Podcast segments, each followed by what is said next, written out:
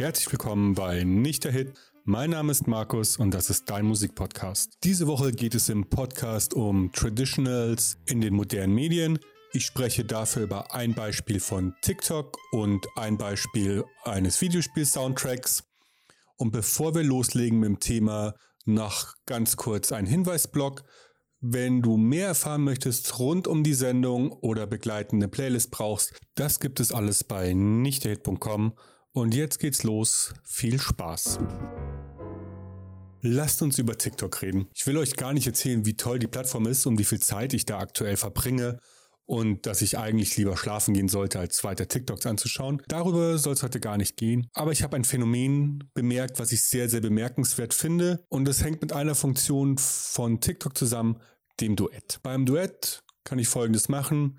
Wenn eine Person ein Video hochlädt und die Duettfunktion freigegeben hat, kann ich mich dabei filmen, wie ich auf dieses Video reagiere und dann kann sich eine dritte Person den Schnitt von beiden zusammen anschauen. Und das wird sehr gerne bei Musikvideos gemacht. Sagen wir, eine Person lädt einen Song hoch, 15 Sekunden, 30 Sekunden und eine zweite ähm, Person findet den Song so gut, dass sie mit dazu singt oder Gitarre spielt oder Doodle sagt, re reactet da drauf und wir haben ein Video mit zwei Stimmen, zwei Musikern, zwei Musikerinnen und je öfter das passiert mit einem Video, umso vielfältiger wird natürlich dann auch der Song und am Ende kann es sein, dass wir dann die Entstehung eines Chors mit Orchester und Tanzgruppe live auf TikTok beobachtet haben. Ein Beispiel für so einen Song könnt ihr jetzt gleich hören, und zwar eine Misty Mountains Version von dem Titeltrack von Der kleine Hobbit.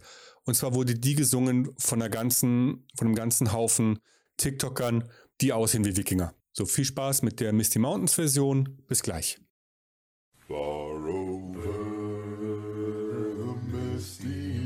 mountains cold, through dungeons deep and caverns old, we must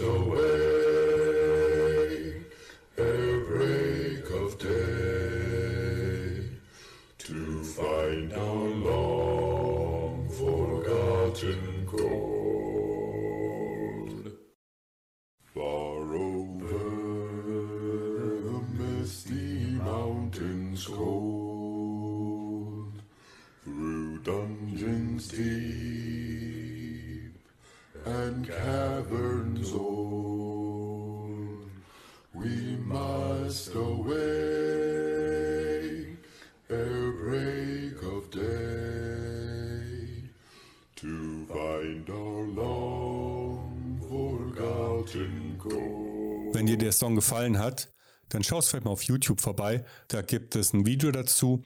Und wenn du langhaarige Männer mit Bärten gut findest, dann könnte dir das Video auf jeden Fall gefallen. Jetzt muss ich natürlich auch kurz über den Song reden, den wahrscheinlich die meisten von euch im Kopf haben, wenn wir über TikTok und Shanties bzw. Traditionals reden.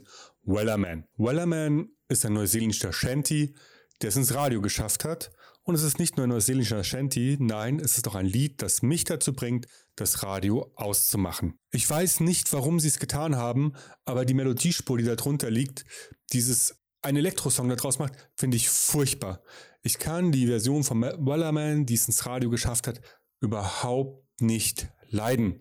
Aber wir brauchen sie gleich nochmal, weil sie der Aufhänger ist für unsere nächste Künstlerin, über die ich mit euch sprechen möchte. Wie schon früher beim Jamba Spar-Abo und später bei YouTube starten natürlich auch heute über TikTok Karrieren oder zumindest mal erfolgreiche Musikprojekte und so auch unsere nächste Künstlerin und zwar ist es Melinda Reese. Die kriege ich durchaus oft auf TikTok angezeigt und die ist mit klassischem Irish Folk beziehungsweise mit Songs, die sich nach klassischem Irish Folk anhören, bekannt geworden. Sie ist so erfolgreich auf TikTok, dass sie inzwischen bei Spotify auf 160.000 monatliche HörerInnen kommt und hat zum Thema Irish Folk jetzt zwei EPs veröffentlicht. Melinda Reese ist jetzt aber auch nicht über Nacht vom Himmel gefallen und hat zwei Millionen TikTok-FollowerInnen. Ihre Karriere hat sie begründet bei YouTube mit einer Serie Twisted Translations, bei der sie verdrehte Google-Übersetzungen ähm, vertont und gesungen hat und hatte schon auf YouTube über eine Million FollowerInnen bei ihrem Kanal und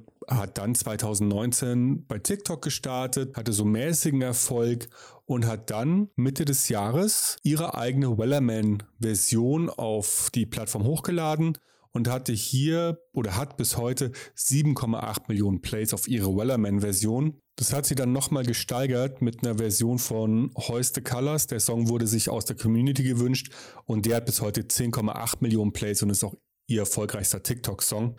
Sie hat dann ihre erste EP Folks I Love zum 16.07. rausgebracht und ihre zweite EP Sea to the Shore kam Nein, Sea to the Sky kam jetzt ganz frisch am 22.10. raus. Und auf der neuen wird sie auch begleitet von einigen anderen TikTokerInnen. Und das ist auch das Phänomen, worauf ich hier nochmal eingehen wollte. Ich finde es sehr faszinierend, wenn sich Musiker, die sich nicht kennen, über so eine Plattform zusammenfinden. Und zwar über den Song, den wir wahrscheinlich alle kennen und auch schon gesungen haben, Shall We Do with the Drunken Sailor. Den hat sie hochgeladen und wurde dann, gab es ein Duett mit dem Künstler oder dem Sänger The Bobby Bass, der eine sehr, sehr tiefe Bassstimme hat. Und darauf hat dann noch eine Dudelsack-Musikerin Piper Ellie eine Dudelsackspur beziehungsweise dann sogar zwei Dudelsackspuren eingespielt. Und daraufhin ist dann diese EP entstanden und sie haben den Song What Shall We Do with the Drunken Sailor und Hoist to the Colors und noch vier andere als ganze Songs darauf veröffentlicht. Und ich mag das, dass da so eine kreative Energie entstanden ist. Klar, es passiert zwar auch relativ viel Quatsch bei TikTok, aber das Phänomen gefällt mir schon sehr gut. Bevor ich jetzt noch über die negative Seite an TikTok-Musik spreche, wollte ich euch noch schnell den Song What Shall We Do with Drunken Sailor in der TikTok-Version zeigen. Der geht jetzt los. Ready, two, three. What? What do we do with a drunken sailor? What do we do with a drunken sailor? What do we do with a drunken sailor? Early in the morning. Way head up she rises, way head up she rises, way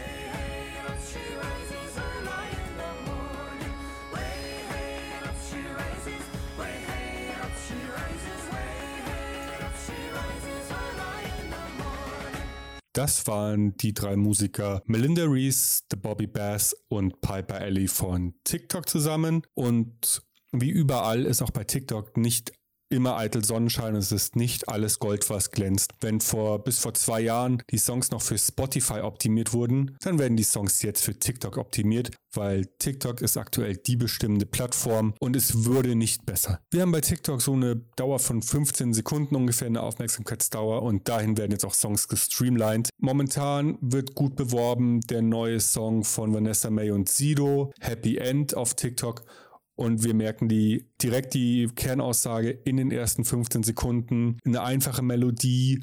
Der Text macht, wenn man mich fragt, eigentlich keinen Sinn, sondern sind nur Catchphrases aneinandergereiht. Es gibt einen Teil, den Frauen total gut benutzen können. Es gibt einen Teil, den Männer total gut benutzen können. Also man merkt schon, dass die Musikindustrie und die Bosse hier ein relativ großes Interesse daran haben, die Reichweite von TikTok zu benutzen, um ihre Musik erfolgreich an den Mann und an die Frau zu bringen. Ich meine, ich habe das jetzt gewertet und ich finde es nicht cool, weil ich mag Songs, die eine klare Songstruktur haben mit Intro, mit Strophen, mit Refrain. Aber zum Glück sind da die Leute ja verschieden und jeder hört gerne was anderes. Deswegen hör die Musik, die dir gefällt und viel Spaß damit.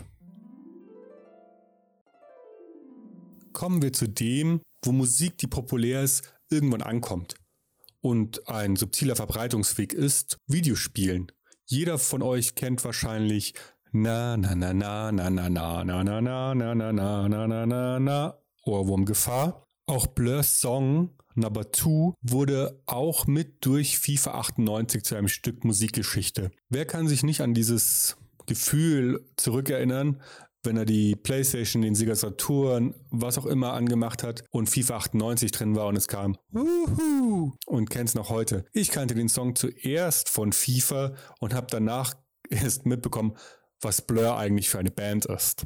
Und dann gibt's dann noch, was ich erwähnen möchte, Snoop Dogg mit seiner Version von dem Doors-Klassiker Riders on the Storm, der für mich mit eins der Highlights war bei Need for Speed Underground 2 und auch ein Song, den ich mir damals unbedingt besorgen musste und der relativ früh mit der beginnenden Download-Möglichkeit bei mir auf der Festplatte gelandet ist. Über was ich jetzt reden möchte, ist aber ein bisschen aktueller. Und zwar geht es um eine Band, die dank dem Soundtrack von Assassin's Creed Valhalla meiner Meinung nach auch in den deutschen Charts gelandet ist. Ich habe den Sänger von der Band das erste Mal bei Friendly Fire gehört. Das ist ein Wohltätigkeitsevent von YouTubern und Streamern. Es wird auf Twitch ausgestrahlt mit einer hohen Zuschauerzahl und die schaffen es bis auf eine Million an Spendengeldern zu kommen im letzten Jahr. Also durchaus beeindruckend. Und das letzte Mal war das Event gesponsert von der Produktionsfirma von Assassin's Creed Valhalla und es war eben auch thematisch angelehnt an Assassin's Creed Valhalla. Und sie hatten den Sänger eingeladen, der das Theme mitkomponiert hat. Und zwar ist das einer Slavik. Der hat auch gesungen in der Metalband Gorgoroth, die vielleicht hier und da bekannt ist. Und 2003 hat er ein Nebenprojekt gegründet und zwar Vadruna. Vadruna ist eine norwegische Folkband oder eher Konstellation, wechselnde Mitglieder, die sich sehr mit den mit klassischer norwegischer Musik auseinandersetzen, also mit der Musik ihrer Ahnen. Wir könnten auch sagen mit Wikingermusik. Dazu ein ganz breites Spektrum an klassischen Instrumenten benutzen und auch hier und da ein paar moderne und auch Natursounds in ihre Musik einbinden. Wer eine Kostprobe möchte oder vielleicht kennt sie sogar schon jemand, ähm, bei Vikings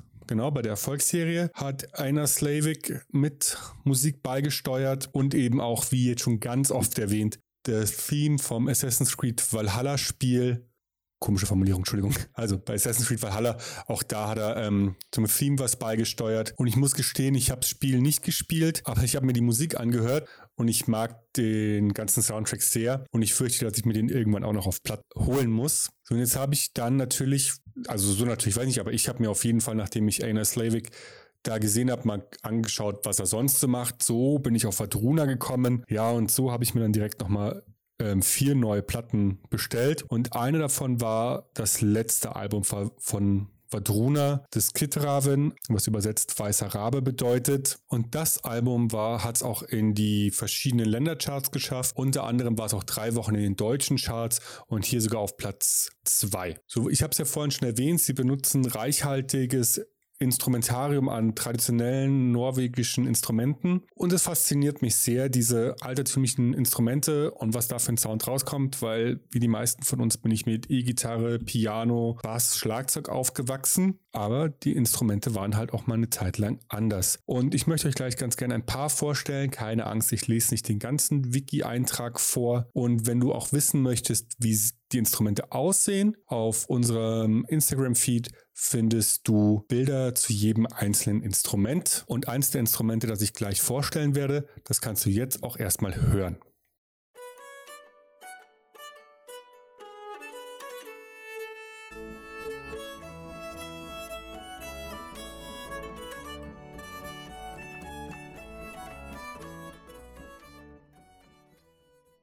Na, das hat sich schon sehr mittelalterlich angehört. Das war eine Morra-Harp und ich finde, es sieht ganz grob aus wie eine Mischung aus Geige und Klavier. Also die Saiten werden nicht mit dem Finger verkürzt, sondern mit einer chromatischen Tastatur. Und das ganze Ding wird dann mit einem Bogen gespielt. Ein anderes Saiteninstrument, was sie bei Vadruna benutzen, ist die Kraviglür oder wie auch immer man es ausspricht. Ist eine kleine siebenseitige Harfe. Die wird auch von einer Slavik selbst gespielt. Und er ist auch da Experte auf dem Gebiet. Ich glaube, davon gibt es auch weltweit gar nicht mehr so viele. Blasinstrumente gibt es auch in der Band. Da hätten wir einmal das Buckehorn. Das wird aus einem Widderhorn hergestellt. Und nachdem es geerntet wurde, muss es fünf bis sieben Jahre lang erstmal trocknen. Und die gibt es mit und ohne Löcher. Und das war ein Instrument, das wurde ursprünglich von den Schafhirten mitgenommen. Entweder als Alarminstrument oder eben um wilde Tiere zu verscheuchen. Und das andere Blasinstrument ist die Lur. Das ist eine Kriegstrompete. Die gibt es aus Bronze. Da wird sie meistens hergestellt oder manchmal auch aus Rinderhörnern und die sieht man, glaube ich, bei Asterix und den Goten. Auf jeden Fall hat sie einen recht großen Trichter und nicht wie unsere moderne Trompete Ventile, um die Tonhöhe zu verändern. Aber dafür ist sie am Ende so gebogen, dass man sich um die Hüfte legen kann. Also wer sich jetzt gar nichts darunter vorstellen kann unter meiner Beschreibung, ist auch hier nochmal an Instagram verwiesen. Und ich schaue mal, ob ich noch einen Sound finde und den hört ihr dann hier.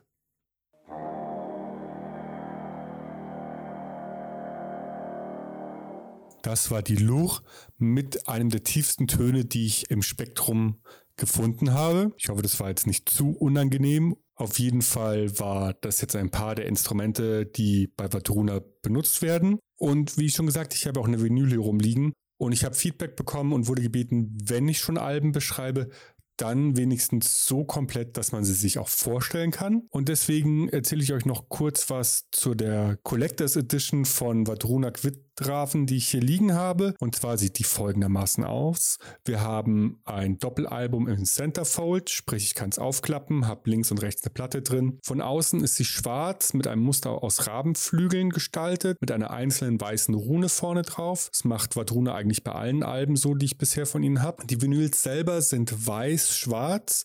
Also wir haben in der Mitte so ein ausuferndes schwarzes Muster auf einer weißen Schallplatte. Sieht sehr beeindruckend aus. Das Innere des Centerfolds ist gestaltet schwarzer Hintergrund und darauf ist, wie könnte es anders sein, ein weißer Rabe mit blauen Augen, der so zwei Drittel einnimmt. Und es ist ein Booklet dabei, in dem einmal die norwegischen Texte drin sind und die norwegischen Texte nochmal auf Englisch übersetzt. Sprich, ich muss jetzt nicht extra Norwegisch lernen für die Folge, um dir zu erklären, über was sie singen. Ich hätte es wahrscheinlich sowieso nicht hingebracht. Also falls jemand einen Norwegisch-Kurs machen möchte, weil ihm Vadruna so gut gefällt, schreib mir. Vielleicht bin ich ja dabei und mache mit dir einen Norwegisch-Kurs. Das war's für diese Woche thematisch von Nicht der Hit. Wenn du uns erreichen möchtest, dann schau gerne auf nichtderhit.com vorbei.